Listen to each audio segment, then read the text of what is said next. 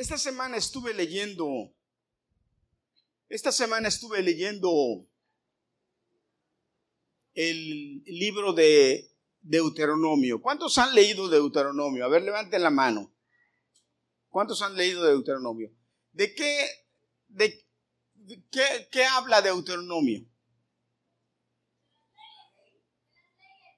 De las leyes. Y hoy quiero compartir algo porque quiero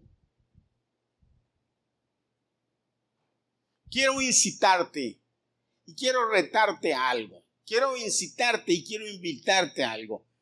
Quiero incitarte y quiero mm, tratar de mover, mover tu vida, eh, mover tu conciencia quizá, eh, para que formes un hábito en tu vida, un hábito que te puede dar muy buenos resultados. Sabes que nuestra vida está llena de hábitos, ¿verdad? Nosotros estamos llenos de pensamientos. Dice, yo leí hace poquito que los pensamientos, tú debes aprender a dominar tus pensamientos porque tus pensamientos se convierten en palabras y en actos. En las palabras y los actos se convierten en entonces en, cosas que tú usualmente haces. Esos, esas cosas que usualmente haces se convierten en hábitos. Por ejemplo, ¿cuántos hábitos tienes? ¿Cuántos de ustedes tienen hábitos? ¿Saben qué es un hábito? ¿Verdad? Un hábito es algo que tú usualmente haces. ¿Cuántos de ustedes tienen hábitos? Ahora, hay hábitos buenos y hay hábitos malos. Y hay hábitos que simplemente son hábitos, pero eh, hay hábitos buenos y hay hábitos malos. Hoy yo quiero incitarte a que tú te hagas de un hábito bueno, un hábito que se nos ha olvidado, que el diablo se ha encargado de robarnos. ¿Saben por qué? Porque como decía la pastora, el entretenimiento nos ha conquistado. Yo me acuerdo que antes era muy factible encontrar a las personas que les gustaba leer. Leíamos. Eh, de hecho, en las escuelas, una de las tareas en las escuelas era leer, tenías que leer ciertos libros. A mí me gusta leer novelas, me gusta leer libros, me gusta leer. Pero poco a poco la gente, hoy, eh, estos es increíble, estos días estaba escuchando a un, hombre hablar y dice, nos estamos viviendo una, er, una época, una era en donde el gobierno se ha encargado de crear ignorantes, en donde los ignorantes después son los que van a querer gobernar o los que van a gobernar. E imagínate, ¿saben ustedes qué dice la Biblia acerca de cuando gobierna un ignorante? La Biblia habla de eso. ¿Qué dice la Biblia? Cuando gobierna un ignorante, ¿qué pasa?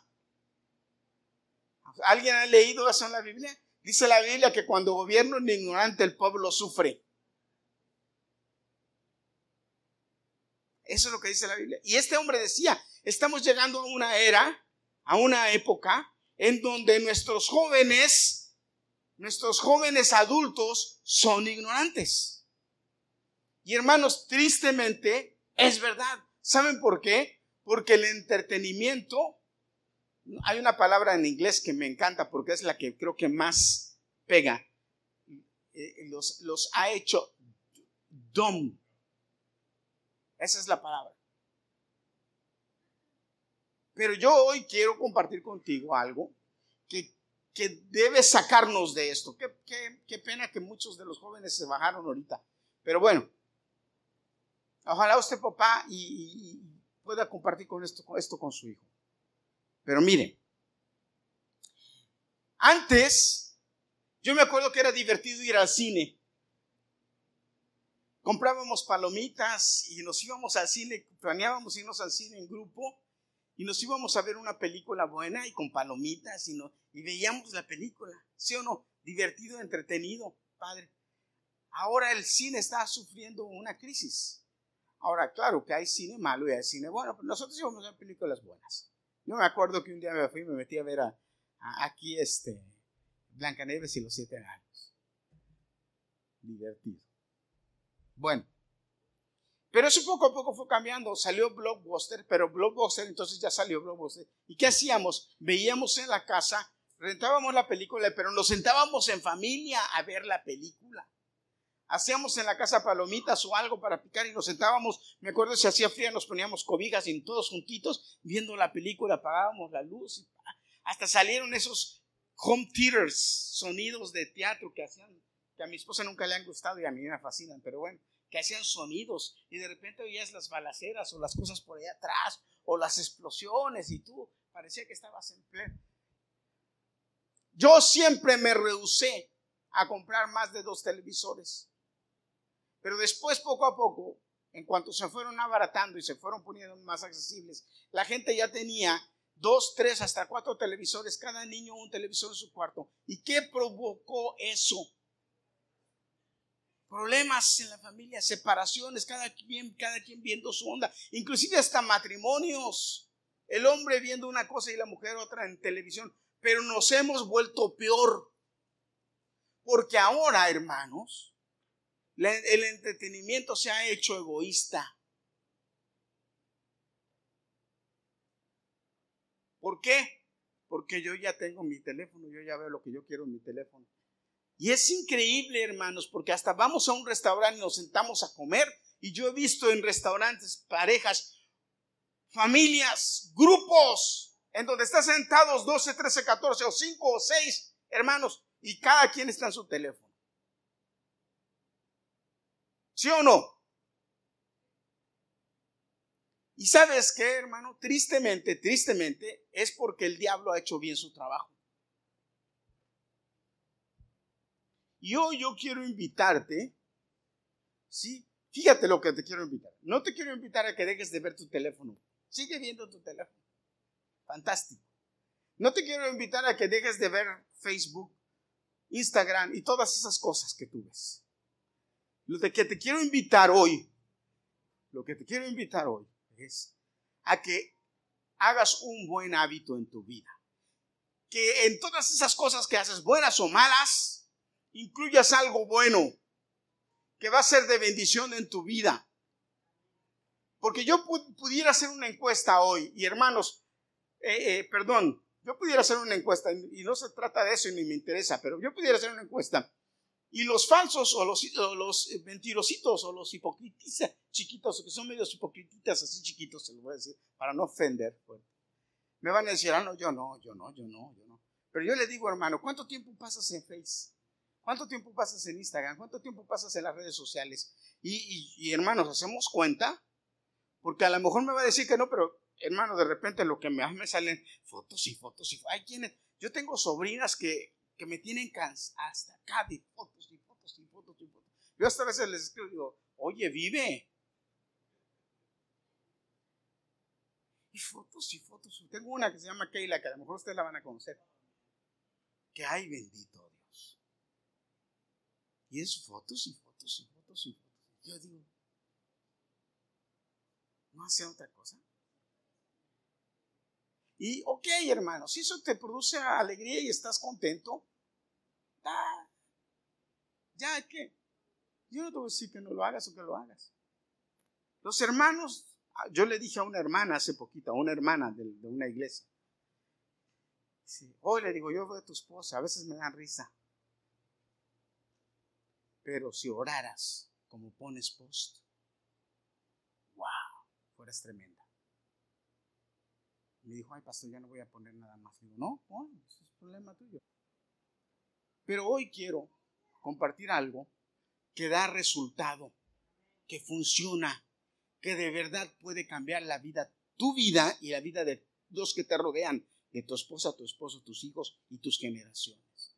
Y es algo muy simple, pero es una ley de Dios que estoy seguro, tristemente, la hemos dejado, porque el entretenimiento nos tiene locos.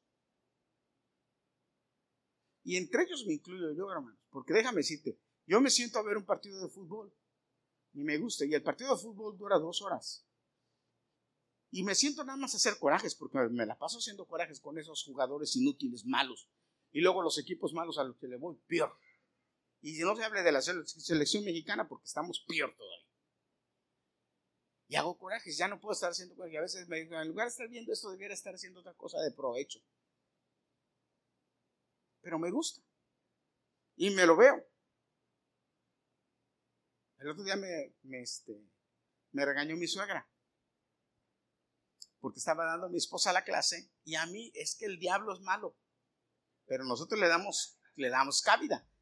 ¿Por qué te estoy diciendo esto? Para que veas que no es nada más la lucha tuya, hermano. Eso es una lucha de todos. Pero debemos aprender a vencer. Estaba dando a mi esposa su clase y hermanos, me entró un sueño. Y fui, me acosté en el sofá y dije, de aquí la oigo. Y mi suegra me dice, usted ya está roncando. Y yo la suegra, la suegra le dijo, es que tengo mucho sueño. De verdad tenía mucho sueño. Y estaba entre oyéndola y me quedaba dormido en momento, sí, me quedé dormido. Pero en cuanto terminó la clase, que terminó, automáticamente se me quitó el sueño. Y entonces me levanté y así sin sueño y prendo para ver el fútbol, porque era la hora de fútbol. Y mi sogra me dice, ah, ya se le quitó el sueño, ahora sí va a ver el fútbol. Terminó la clase y se le quitó el sueño. O sea, ustedes, yo les digo esto para que ustedes vean que es lucha de todos. No porque yo sea pastor, no. Ahora, hermano, pero mire, yo he aprendido a que tengo que dedicar tiempo para lo que es importante. Y esto se lo quiero compartir porque quiero que usted se vaya hoy de aquí con el compromiso con usted de cumplir con este mandato de Dios. Mire lo que dice la Biblia. Ahí está el texto, si quiere. Ya que tenemos la Biblia en nuestras aplicaciones, porque todos tienen su Biblia en la aplicación aquí. En el teléfono, ¿verdad? Todos tienen su Biblia en el teléfono. Ok, quiero que busques ahí Deuteronomio capítulo 17, versículos del 14 al 20. Mira, hermano, fíjate lo que te voy a decir. Hubo un rey que se llamaba Josías. Josías. ¿Cuántos han leído de Josías? A ver, levante la mano. ¿Cuántos han leído de Josías? Si usted no ha leído de Josías, no no se preocupe, yo le voy a hablar. Josías ¿Sabe a, qué edad empezó a ser rey Josías? ¿Eh? Jovencito, sí, ¿a qué edad? Ocho años tenía Josías cuando empezó a ser rey. Pero lo importante de Josías cuando empezó a ser rey, hermano, ocho años, fíjese, es que desde que empezó a ser rey Josías, fíjese, Josías tenía un papá, tuvo un papá, rey, que fue un rey malo, idólatra, sin vergüenza un abuelo que también fue sinvergüenza, pero su tatarabuelo no. Y sus hijos, los que reinaron después de él, también fueron malos, pero él no. Él no. Él dice la Biblia que fue un rey bueno, que buscó el rostro de Dios, pero hizo algo muy importante, que eso es lo que quiero compartir contigo. Y quiero que tú hagas. Fíjate, Deuteronomio 17, 18 al 20 dice así. Cuando hayas entrado, esta es una ley que Dios puso, repítelo conmigo, una ley que Dios puso para todos los reyes. Una ley que Dios puso para todos los reyes. Ahora, la Biblia dice que nosotros somos reyes y sacerdotes, ¿verdad? ¿Cuántos dicen amén? Ok, pero fíjate la ley para el rey, para el rey. Dije, Moisés, eh, déjame explicarte algo tantito para que entiendas este rollo. Bueno, Moisés estaba a punto de morir. Si tú lees Deuteronomio, Deuteronomio Moisés escribió un resumen de todo lo que pasó desde Éxodo, Levítico y Números. Todo lo que pasó Moisés en el desierto, todo lo que pasó Moisés en la travesía de sacar al pueblo de, de, Egipto y traerlo hasta el lugar en donde estaban. Moisés en el Deuteronomio se pone a repasar delante del pueblo todo esto porque Moisés sabía que iba a subir al monte y iba a morir. Entonces Moisés le habló al pueblo y le empezó a decir todo, le recordó todo, todo, todo, todo. En Deuteronomio se lo dice. se pone a recordarle, a recordarle, y Dios hizo con ustedes esto, y Dios hizo con ustedes. ¿Por qué, ¿Por qué hizo esto Moisés? Acuérdense que la generación que estaba ya en ese momento con Moisés era una nueva generación. No fue la generación que salió de Egipto, fue la generación que iba a tomar la tierra prometida, la generación del pacto. Amén. Esa generación. Entonces, Moisés empieza en Deuteronomio a decirles, sí fue, y Dios me dijo esto, y Dios me dijo esto, y yo les estoy dando pero entonces empezó a decir, y entonces les empezó a repetir, y a, recordar las leyes. Y esta ley le dijo, cuando ustedes ya estén en, un, en la tierra, cuando ustedes ya estén en el lugar donde Dios les dio, la tierra que fluye lecho y miel, y ustedes pidan rey, fíjate lo que dice, y ustedes le pidan rey a Dios, entonces ustedes escogerán, el rey que Dios les diga que pongan. Tiene que ser un rey de hermano de ustedes, no puede ser rey extranjero, tiene que ser un rey de, de, su sangre. ¿Por qué? Porque entonces Él va a tener cuidado de ustedes. Y entonces les empieza a dar instrucciones. Y en los versículos de 14 adelante les dice, cuando hayas entrado en la tierra que Jehová tu Dios te da, y tomes posesión de ella y la habites y digas, pondré un rey sobre mí como todas las naciones que están en mis alrededores, ciertamente podrás por rey sobre ti al que Jehová tu Dios escogiere. De entre tus hermanos pondrás rey sobre ti, no podrás poner sobre ti a hombre extranjero que no sea tu hermano. Pero él, y ahí empiezan las reglas para el rey. Pero él no aumentará para sí caballos, ni hará volver al pueblo de Egipto con el fin de aumentar caballos, porque Jehová os ha dicho, no volváis nunca este camino. Ni tomará para sí muchas mujeres, cosa que no hicieron caso. ¿eh? Muchas mujeres, para que su corazón no se desvíe. Ni plata ni oro amontonará para sí en abundancia y cuando se siente sobre el trono de su reino, aquí esto es lo que quiero que pongas atención. Le dice, cuando se siente sobre el trono de su reino, lo primero que iba a hacer el rey, el primer, su primera obligación cuando se sentara en el trono era esta. Escribirá para sí en un libro una copia de esta ley del original que está al cuidado de los sacerdotes levitas. ¿Qué iba a hacer él? ¿Qué iba a hacer el rey? Ahora, el rey escribía él. ¿Sabes qué hacía el rey? El rey tenía escribas que escribían por él. El rey hablaba y le escribía. Pero la ley de Dios, él tenía que escribirla no tenía que mandar a alguien, él tenía que escribirla de su mano, él tenía que hacer una copia de la, de la ley que Moisés escribió. Esta, a esta copia, se le, esta copia tiene, tiene un nombre, se le, llama, se le llama, déjenme buscar el nombre de esta.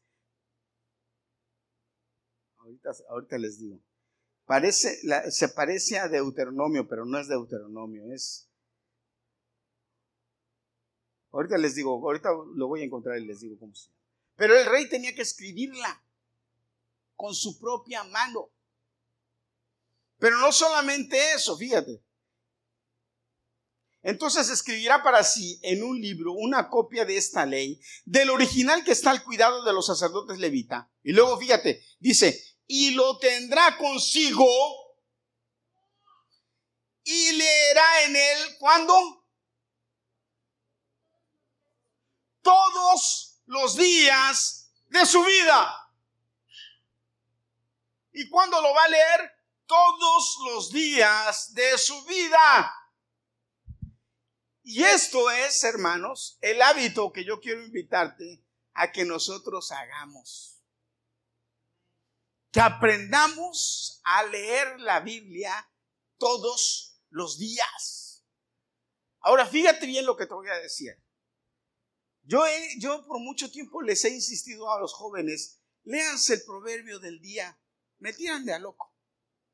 No tienen idea lo rico y valioso que es. Lo rico y valioso que sería para sus vidas leerse el proverbio del día. Yo les digo, no importa si te saltas un día o dos y te acuerdas otro día, ese día léete el, el, proverbio del día. ¿Qué es el proverbio de día? Proverbios tiene 31 capítulos. El mes usualmente tiene 30 días o 31 o 27 o 28 una vez excepcionalmente cada año, ¿verdad? Bueno, si te lees el proverbio del día, al año tú te vas a leer proverbios 12 veces. Pero fíjate, el problema no es la lectura, sino los resultados. Ahora, hermano, déjame decirte. Cuando yo te digo a ti en esta tarde, te invito a que leas la Biblia todos los días. No te estoy leyendo, léete un capítulo, dos o tres, media hora, 40 minutos. Lee lo que Dios ponga en tu corazón, pero lee. Lee, si es un versículo, un versículo, pero léelo. O sea, pero ¿qué, qué digo cuando, cuando, a qué me refiero cuando te digo lee? Ok, aparta ese momento, separa ese momento, ponte en ese momento serio, en ese momento conéctate con Dios y dile a Dios, Señor, ok, no tengo tiempo, tengo cinco minutos, pero háblame porque voy, ese es el momento que voy a leer tu palabra, háblame, cinco minutos. Y siéntate y lee cinco minutos la palabra. Y te apuesto que si pones el, el minutero y pones cinco minutos, te vas a leer tres o cuatro capítulos. Ya no te digo el proverbio del día, el proverbio del día lo lees en... Claro, hay quienes son malos lectores, no voy a decir que no, medios tortugones, y le podrán leer más despacio. Pero hermano, caramba, el detalle, el detalle, lo importante es que tú tengas el buen hábito de alimentarte de lo que te va a dar vida. Ahora, fíjate lo que le dijo Dios al rey. Porque esto que le dijo Dios al rey, esto mismo es para ti si tú haces eso. Mira, ahí está escrito, aunque la letra está muy chiquita, yo creo, pero bueno, mira. Lo leerás todos los días de tu vida. ¿Para qué? Ahí empezamos. Lo primero, para que aprendas a temer a Jehová tu Dios y guardar todas sus palabras de la ley, para que aprendas a tener temor de... Hermanos, ¿nos hace falta tener temor de Dios? ¿O no? Mire, hermano, yo le voy a confesar. Hoy yo le voy a confesar. Porque cuando estaba haciendo mi sermón, esto me vino a la mente y dije, yo lo voy a decir. Después dije, no, ¿cómo voy a decir esto? Y el Señor me dijo, dilo. Y dije, lo voy a decir. Ok. Estaba en mi trabajo y me cruzó por la mente algo que no estaba bien. Y dije, ah, pero, ah, total, rap. Y dije, rápido. Y en eso, cuando yo pensé en algo, una, una cosa mala, no le iba a afectar, probablemente no le iba a afectar a nadie ni a mí, pero no estaba bien lo que iba a hacer. Porque cuando hay reglas en tu trabajo, tú tienes que seguir las reglas. Y yo, pa, y de repente, y de repente, hermanos, me vino un, himno, de, un himno de, los que cantamos que es palabra. Y empecé a cantarlo. Empecé a tararearlo, a cantarlo así sin darme cuenta, papá. Y empecé a cantarlo a tararearlo. Y luego me vino un texto de la palabra y el texto y entonces lo empecé a recitar. Y cuando me quedé así, me quedé así, dije, ¿cómo voy a hacer esto cuando estoy hablando y cantando la palabra? Dije, ay Señor, perdóname. Y me di la vuelta y dije, no. Dije, mejor me quedo aquí tranquilito. Ya me ¿Por qué, hermano?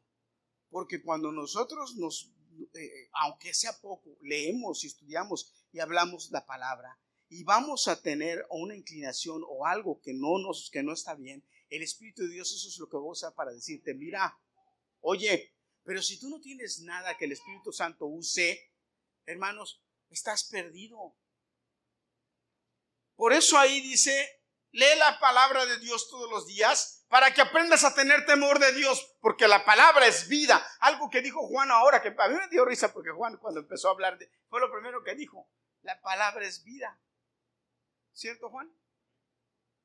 La palabra es vida. Hermanos, esta palabra la han querido, esta, la palabra de la Biblia, la han querido deshacer, la han querido, la han querido quemar, la han querido acabar, porque es vida.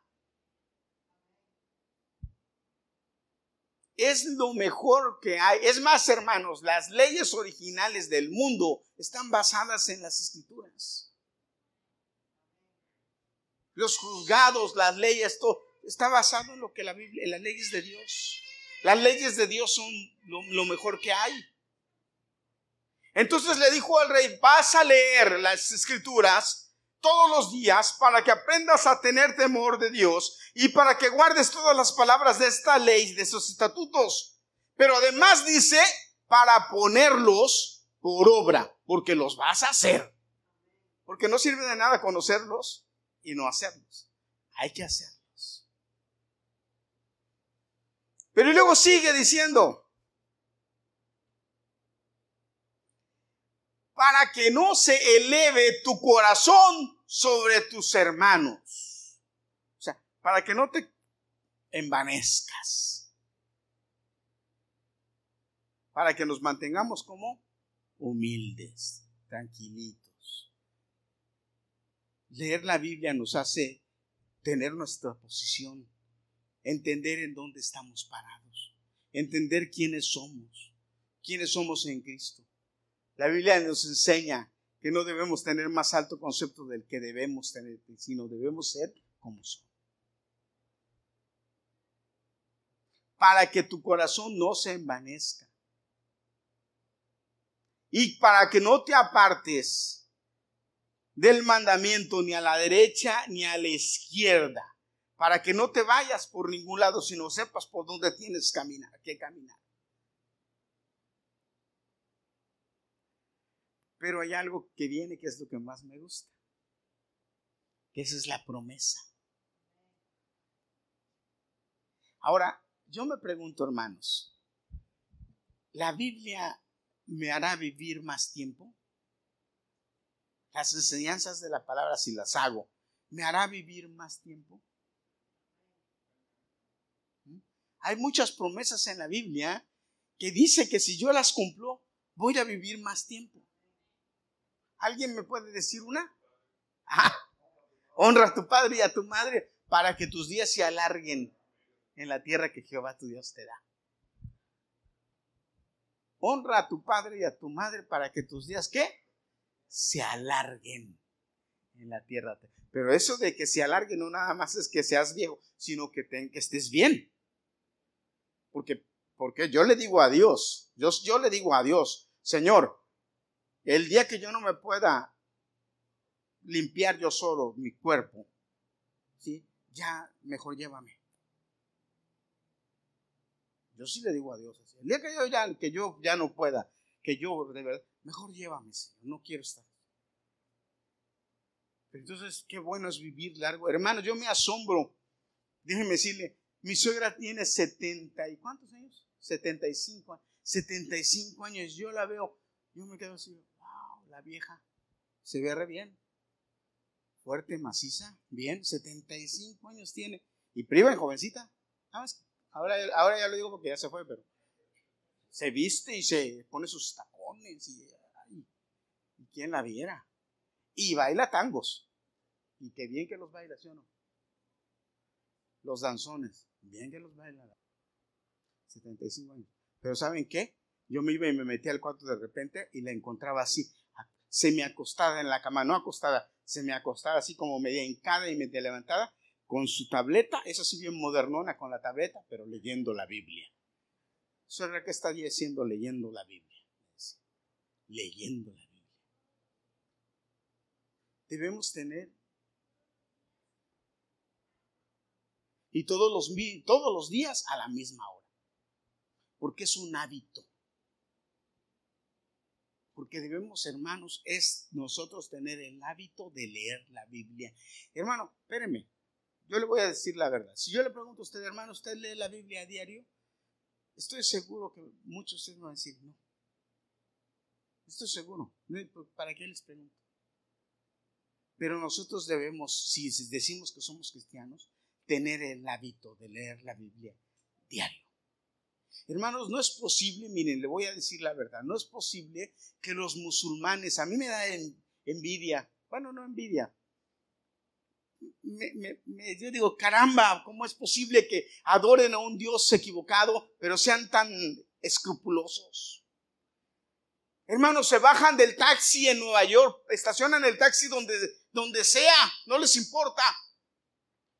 paran el taxi donde sea, hermanos, sacan su tapete, lo dirigen hacia la Meca y se agachan a orar. Y nosotros que tenemos un Dios verdadero, porque nuestro Dios es verdad, es el verdadero Dios. Caramba, hermanos, no tenemos contacto con Él, el Dios de la vida, el Dios de los milagros. Se me olvidó hacer algo, el Dios de los milagros, se me olvidó hacer algo, hermanos. Yo creo en el Dios de los milagros. Y si, y, si nosotros, esta semana a mí me pasó algo y Dios me dijo, yo se me olvidó, lo siento, hermanos. Pero yo lo iba a traer. El Dios de los milagros me dijo a mí hoy, esta semana, no hoy, estos días si tú tuvieras más fe, cosas más haría en tu casa. Y yo me quedé así y dije, ay Señor, gracias por ser tan bueno. Y uno que es tan, pero dije, yo le dije, me voy a esforzar. Nosotros les hemos contado de la bolsa del arroz, ¿verdad? ¿Vea que sí? ¿O sí? ¿Se acuerdan? Yo, nosotros tuvimos una bolsa de arroz que nos dio arroz por casi seis meses o más. ¿Por cuánto tiempo? por dos o tres años y sacábamos arroz y sacábamos arroz, sacábamos arroz y esa bolsa no se acababa. Y no era una bolsa grande. Y cuando nosotros esa bolsa se acabó, que nosotros nos quedamos así, ¿desde hace cuánto nos trajeron esa bolsa? Y ahí nos dimos cuenta el milagro de Dios. Hermanos, Dios hace milagros así. Dios me, Dios, te voy a contar lo que me pasó esta semana. En, mi casa somos cuatro, ¿verdad? Bueno, yo no sé quién, porque no fui yo. Alguien compró una pasta dental roja, de esas rojas que, quitan la, lo amarillo de los dientes. Yo tomo mucho café. Y mi amarillo de mis dientes es por mi café. Pero bueno, ok. Pero compraron. Y un día había como tres, hace mucho tiempo, mucho tiempo, más de un año, más de un año, había como dos o tres pastas y yo agarré una roja, colgate, de esas Colgate, colgate, roja, y la separé y la puse arriba en el botiquín. Y yo venía y me lavaba la, boca con esa, de vez en cuando venía y agarraba la, la, el de vez en cuando son tres, cuatro veces al día usaba esa. A veces usaba las de acá, pero usaba esta también. Y agarraba y le ponía pasta y pa. Y la volvía a poner y la bajaba. Y me lavaba la boca. Hermano, esa pasta tenía, tiene ahí, tiene ahí, porque todo está en mi casa, tiene ahí más de un año. Que es una pastita ¿Cuánto dura una pasta en una casa?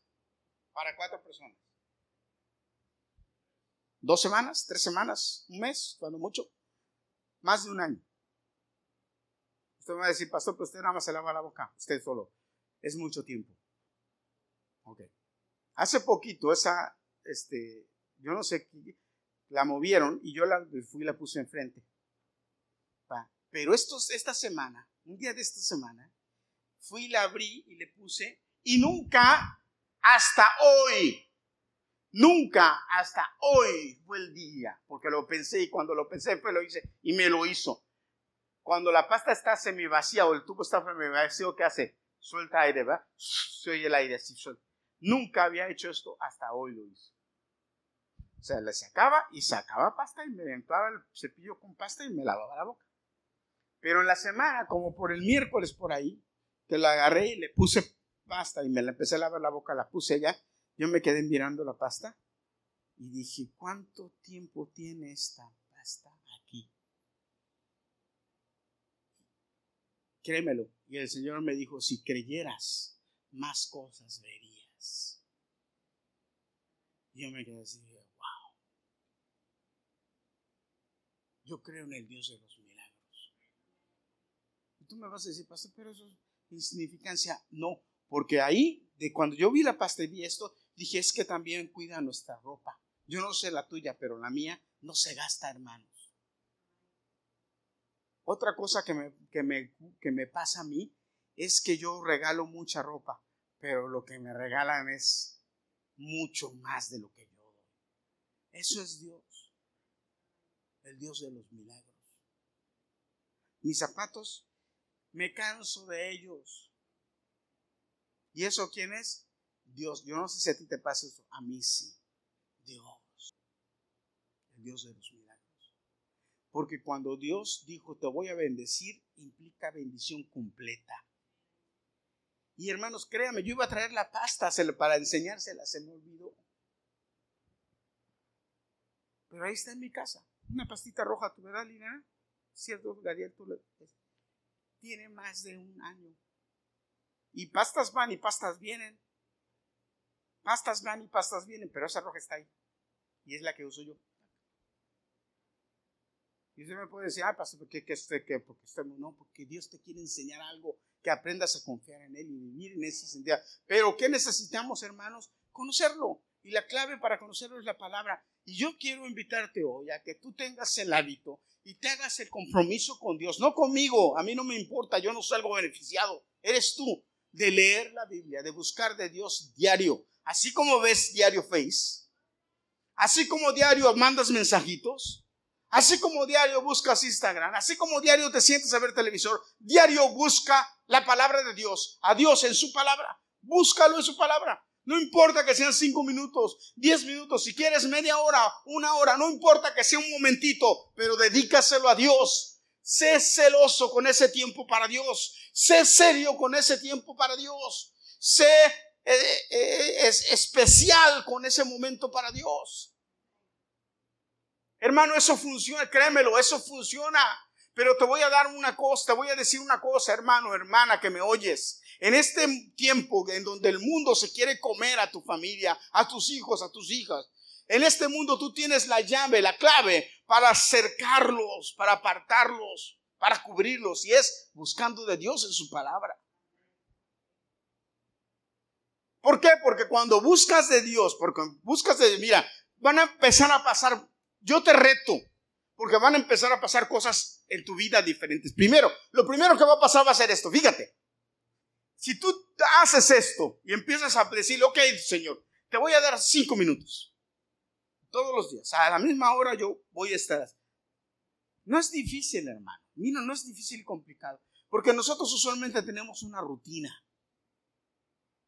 ¿Verdad que sí? Usualmente tenemos una rutina. Agrégale a tu rutina un momento para Dios.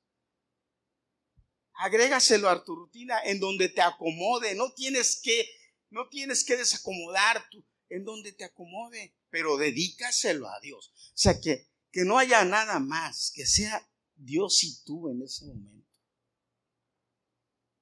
Y lo primero que va a pasar cuando empieces a hacer eso es que el Espíritu de Dios te va a empezar a dar más hambre de Dios y vas a querer empezar a buscar un poquito más de Dios. Vas a ver. Y entonces vas a empezar a sentir que unas cosas entonces son importantes y otras cosas no, porque el Espíritu te va a guiar. Y entonces tú vas a empezar a dejar otras cosas y a interesarte por otras cosas que te van a dar vida, que te van a hacer bien. Pero no solamente eso, sino que cuando tus hijos, tus hijas, los que están cerca de ti, tus vecinos, tus compañeros de trabajo, vengan y te pidan consejo, porque se van a acercar a ti a pedirte consejo. ¿Sabes qué consejo le vas a dar? Lo que la palabra dice. Y eso es vida. Y ellos se van a sorprender van a decir, ah, porque la palabra es vida. Hermanos, miren, toda la gente busca consejo. ¿Y qué consejo le puedes dar a tu qué consejo le puedes dar a tu hija de 12, de 13, de 14, de 15 años, su compañera de 12, de 13, de 14, de 15 años, que a lo mejor es peor que tu hija? ¿Qué consejo le puedes dar? Pero ¿y qué consejo le vas a dar tú? Pero cuando ya Dios te ha aconsejado cuando ya Dios te ha hablado, cuando ya Dios te ha dado palabra para el día. Tú vas a ir descubriendo que la palabra del día que tú descubras, ese día, Dios te la va a dar porque en algún momento la vas a usar, en el mismo día. Te vas a quedar sorprendido y vas a decir, ah, caramba, mira. Pero tienes que hacerte el hábito, el buen hábito de leer la Biblia todos los días. Y te repito, si te gusta Face, no lo dejes. Porque si el Espíritu de Dios no te redarguye para que lo hagas, ¿quién soy yo para decirte para? Ese no es mi problema, es el problema tuyo. allá tú. Pero sí Dios me mandó a decirte, es tiempo de que hagas un buen hábito de buscar a Dios en su palabra. La palabra de Dios, esa palabra que está ahí, es vida. Ahí la tienes en tu teléfono. Es más, tan fácil nos la ponen que, nos dice, eh, ¿cuántos tienen YouVersion? Eh, eh, la aplicación YouVersion. Tú vas y le dices, quiero leer la Biblia todos los días a tal hora. Y ella te dice, mira, es hora de que leas la Biblia. Hasta te la leen, pero no pongas a que no la escuches. Léela. A menos de que estés ciego. Si estás ciego es otra cosa. Pero si no estás ciego, no. Léela. Porque ¿sabes por qué? ¿Sabes por qué ponía Dios al rey a escribirla? Porque cuando la escribes, la estás leyendo en tu mente, la estás repitiendo en tu boca y la estás físicamente escribiendo. Son tres formas de que se te quede. Ahora, cuando la oyes, cuando la oyes, tú estás pero puedes estar viendo o, haciendo otra cosa con tus ojos. O así, y no es lo mismo que tú agarres la Biblia y que tus ojos estén leyendo y que tú estés en eso. Lee la Biblia. Ahora si me dices, profesor, pues yo la escucho ya. Ok, escúchala, pero ten un tiempo para leer. Lee la Biblia. Fíjate lo que dice más adelante este pasaje. A fin de que prolongues tus días en tu reino y él, él y sus hijos en medio de Israel. ¿La promesa es para quién? Para él y para sus hijos, para que prolongue sus días en el reino. Ahora, ¿esta promesa no será para nosotros para tener más vida? Yo creo que sí, hermano. Yo creo que sí. La Biblia nos enseña cómo vivir bien. La Biblia nos enseña cómo hacerle para estar bien, para vivir de acuerdo a lo que Dios dice. La Biblia, hermanos, yo siempre estoy, a mí me, fascina decir esto. La Biblia habla de todo, la Biblia responde a todo. La Biblia fue escrita en un periodo de 1500, de, de 1500 años aproximadamente, desde Génesis hasta Apocalipsis. En un periodo de 1500 años, con quién sabe cuántos escritores, no tengo idea, no me acuerdo. Me lo enseñaron en la escuela, pero yo no me acuerdo en diferentes épocas, pero no encuentras ninguna contradicción. Y toda la Biblia habla de Jesús, toda la Biblia habla de Jesús, toda la Biblia habla de Jesús. No encuentras ninguna contradicción en la Biblia, nada. Y toda la Biblia compagina y, se junta en ella. Sabiduría, historia, poesía, ciencia, todo. Todo. Me da risa porque decimos que la Santa Inquisición mató a Galileo porque dijo que la tierra era redonda. La Santa Inquisición. Y la Biblia dice que la tierra es redonda. No sé estos locos ahora que están diciendo que la tierra no es redonda. Pero bueno. Se escribió, se escribió hace tanto tiempo, hermano.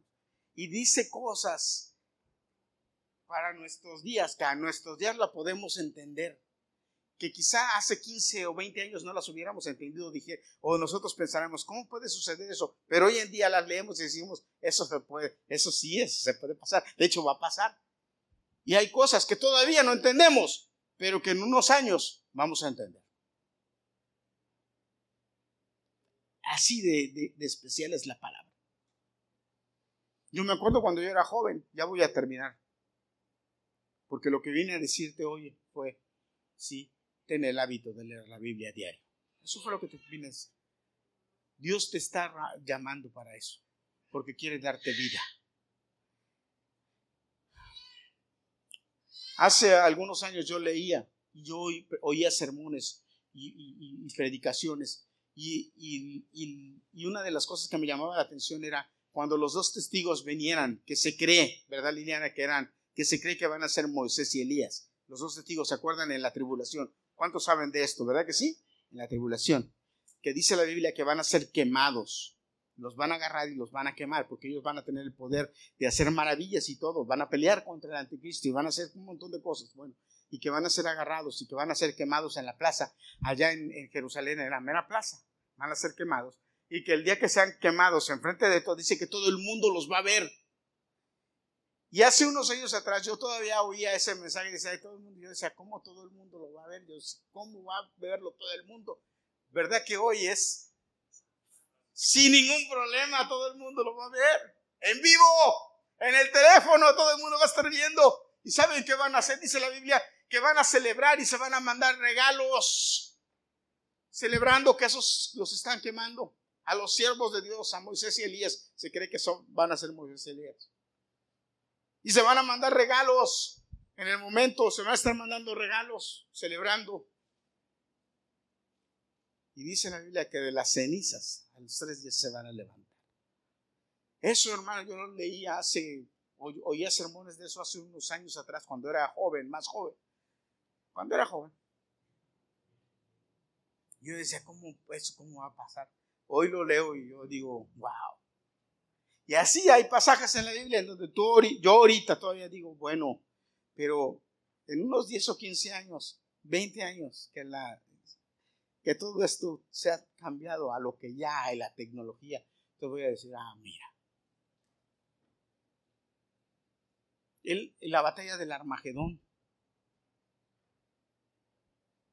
Yo todavía la leo y digo, wow, ¿cómo va a ser eso? Pero ya se está preparando. Y fue escrito hace cuánto. ¿Cómo podemos decir, cómo podemos hablar en contra de ese libro sagrado de Dios?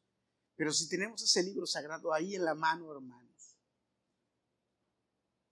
¿por qué no lo aprovechamos y comemos de él? Comemos de él. Yo te invito a que tú hoy hagas el pacto con Dios de leer la Biblia, de buscar de él todos los días. Que no sean las canciones que cantamos solamente canciones que cantamos emocionales, sino que sean verdad. Temprano yo te buscaré, de madrugada yo me acercaré a ti. Mi alma te anhela y tiene sed. O esa que cantamos como el siervo busca por las aguas, así clama mi alma por ti. ¿Saben por qué, ¿Saben por qué escribieron esta canción? ¿A qué se refiere? Ese es un salmo. ¿Pero sabe a qué se refiere? El, cuando dice que el siervo, el siervo corre por las aguas. ¿Cuáles, cuáles? Hay dos razones por las cuales los siervos van al agua. ¿Saben cuáles son las razones? ¿Eh? ¿Cuáles? Dos razones. Cuando viene un león o un, o un leopardo o algún animal a cazar al ciervo. El ciervo corre y corre, pero el león, el, va corriendo el ciervo y el león lo va siguiendo por el olor. El sudor del, venado va dejando el camino y el, y el, y el, león o el, o, el, animal que venga, vaya a cazar, lo que usualmente son eh, león o tigres, van detrás de él, pero entonces por el olor. Pero entonces en cuanto el ciervo llega al agua, se sumerge en el agua el agua le quita el, olor y, el, y entonces el animal pierde la pista, ya no lo puede agarrar. Pero además el agua lo refresca, lo alimenta, le da agua, porque le da vida, pero también lo salva de su presa. A eso se refiere el Salmo cuando dice, como el siervo busca por las aguas. Hermanos, el diablo anda devorando, queriendo devorarnos diario, no nada más a nosotros, a nosotros y a nuestra familia. Y las aguas de la palabra nos confortan, pero también nos camuflan, nos camuflajean del enemigo. El enemigo no nos puede, no nos, no nos percibe. ¿Se da cuenta, hermano? Qué importante es leer la Biblia todos los días. Por eso es que los, los teólogos y los estudiosos dicen, leer la Biblia en la mañana. Por eso es que lo dicen en la mañana. ¿Por qué? Porque en la mañana lees ya te camuflajeaste y vas a salir a la calle. Ya sales camuflajeado. Por eso es que dicen en la mañana. Por eso es que el salmista dice, en la mañana me presentaré delante de ti y esperaré. En la mañana. Por eso es que David decía, muy de mañana te busco. A mí sí me gustaría, antes de terminar y dar la bendición, preguntarte. ¿Tú crees que puedes decirle al Señor hoy, sí, yo voy a buscarte todos los días? Ahora mira, mira lo que te voy a decir. Fíjate lo que te voy a decir. A veces, muchas veces, nosotros nos detenemos a decirle a Dios, sí voy a hacer esto, porque decimos, ay, si no lo hago, ay, si después no, mejor no. Hermano, te voy a decir dos cosas. No te dejes engañar por el diablo, ese es un, un pensamiento del diablo. Lo primero. Y lo segundo que te voy a decir es, ya es hora de que aprendamos a ser valientes y a pararnos firmes en lo que de verdad nos va a traer resultados.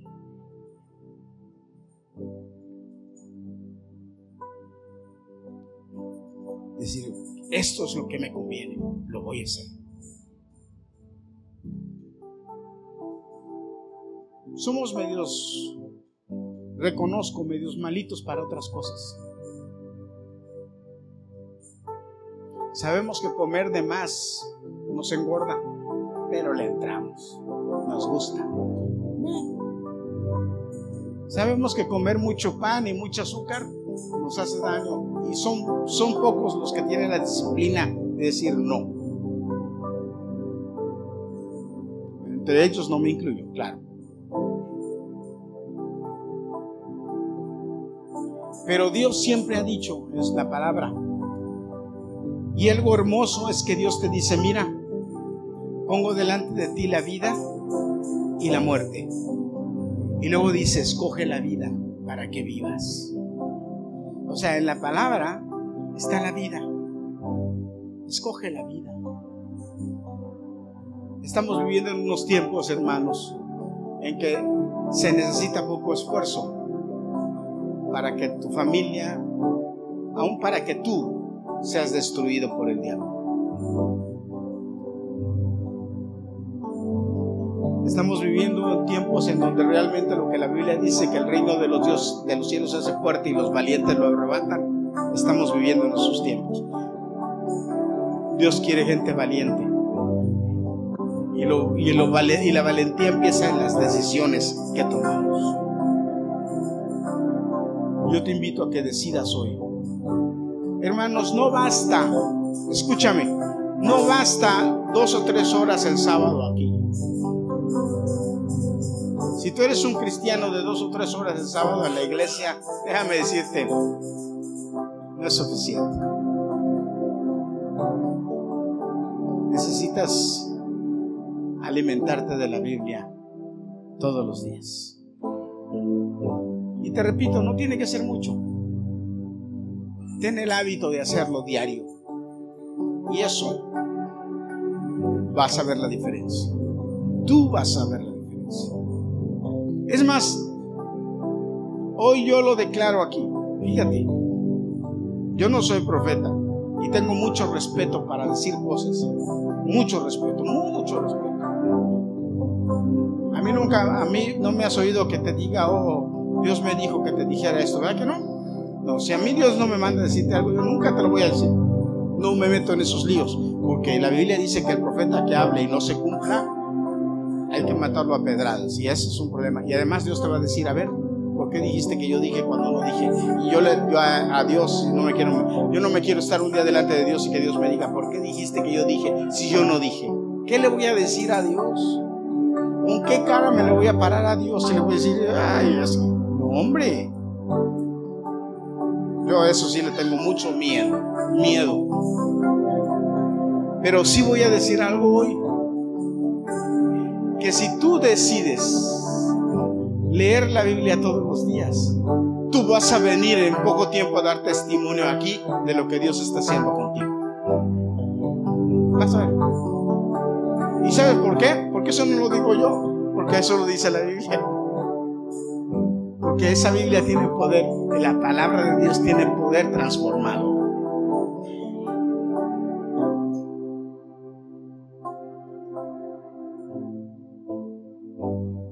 Resultado. Da resultado. Meter a Dios en mi casa da resultado. Ponte de pie, Si tú decides hacer esto, yo quiero invitarte a que ores y le digas al Señor, Señor, yo me comprometo contigo hoy a buscarte todos los días en tu palabra, a dedicar un momento de mi vida a buscarte en tu palabra. Y si algún día por, por alguna razón fallo, Señor, no importa, lo retomaré al siguiente día. Al siguiente día lo agarraré de nuevo. Porque el chiste no es que si un día no pudiste, ay, ya, ya, no, no. Un día no pudiste, ok, no pudiste ese día, pero al siguiente día otra vez. Y al otro de nuevo. Hasta que se haga un hábito en ti hasta que se haga un hábito en leer la Biblia todos los días y que cuando no lo hagas te haga falta. Así como cuando el doctor te dice se tiene que tomar esta medicina todos los días, si no, se le va a subir la presión. Qué obedientes somos, ¿verdad? Se tiene que tomar esta pastillita todos los días, si no se le va a subir la presión. O si no, eh, eh, va a tener un problema con esto, con esto otro. ¿Y usted qué hace? Se la toma todos los días, ¿verdad? Obediente. Bueno, Dios te dice, tienes que tomarte la píldora de la Biblia todos los días.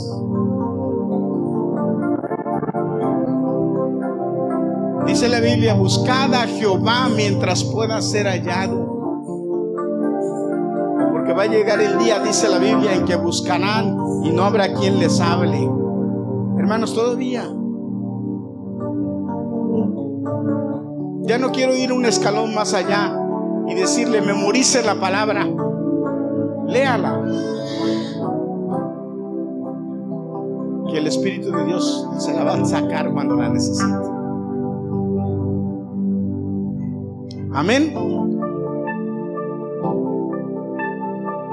Levanta tus manos para recibir bendición.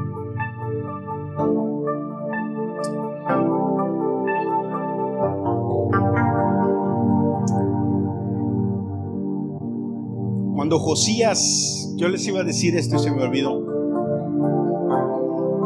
Josías empezó a reinar a los ocho años. Dice la Biblia que a los doce años Josías empezó a sacar todos los altares, todos los lugares altos los quemó, todas las figuras de acera de Baal las destruyó. Doce años tenía.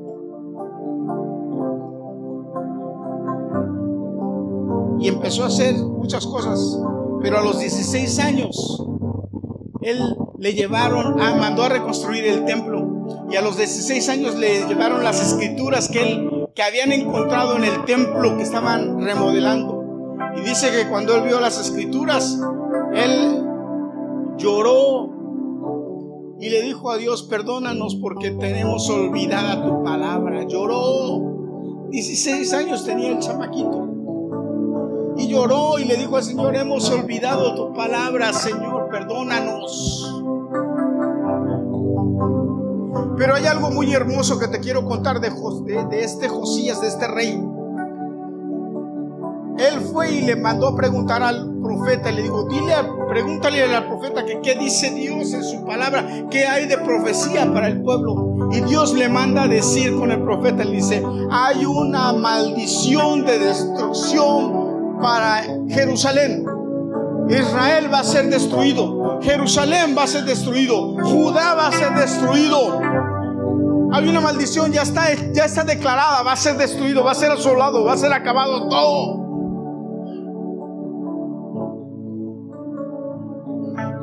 Pero Dios le dijo, pero, pero le dijo, porque tú buscaste de mi palabra y buscaste mi ley tú En tu reinado no voy a hacer nada.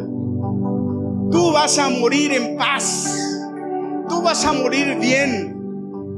Tú vas a tener bendición y buena aventura en tu reino. Yo te voy a dar paz y bendición. Porque buscaste mi palabra de mí y me agradaste. Esa es la promesa de Dios. Y fíjate, él murió. Inmediatamente después de que murió, el rey Nabucodonosor agarró guerra contra Egipto y destruyeron Jerusalén, la acabaron. Acabaron con ella. En cuanto murió Josías.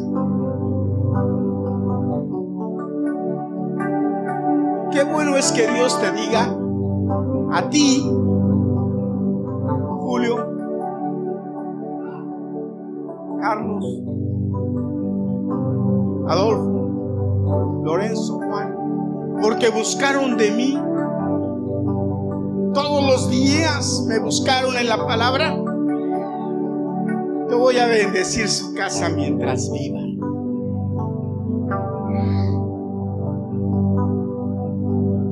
Ustedes no van a ver enfermedad, no van a ver problemas, no van a ver... Yo los voy a cuidar. Esa, fue la respuesta de Dios para Josías. Qué mejor respuesta, hermano. Y eso y se lo dijo porque buscaste de mí.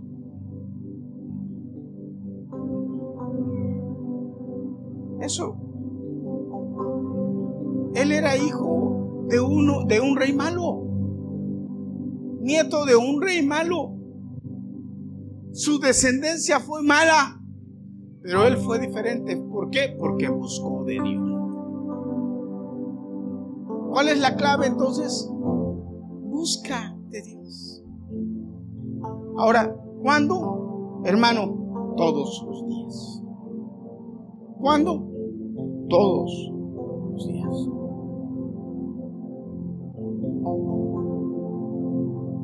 Ahora sí. Levanta tus manos.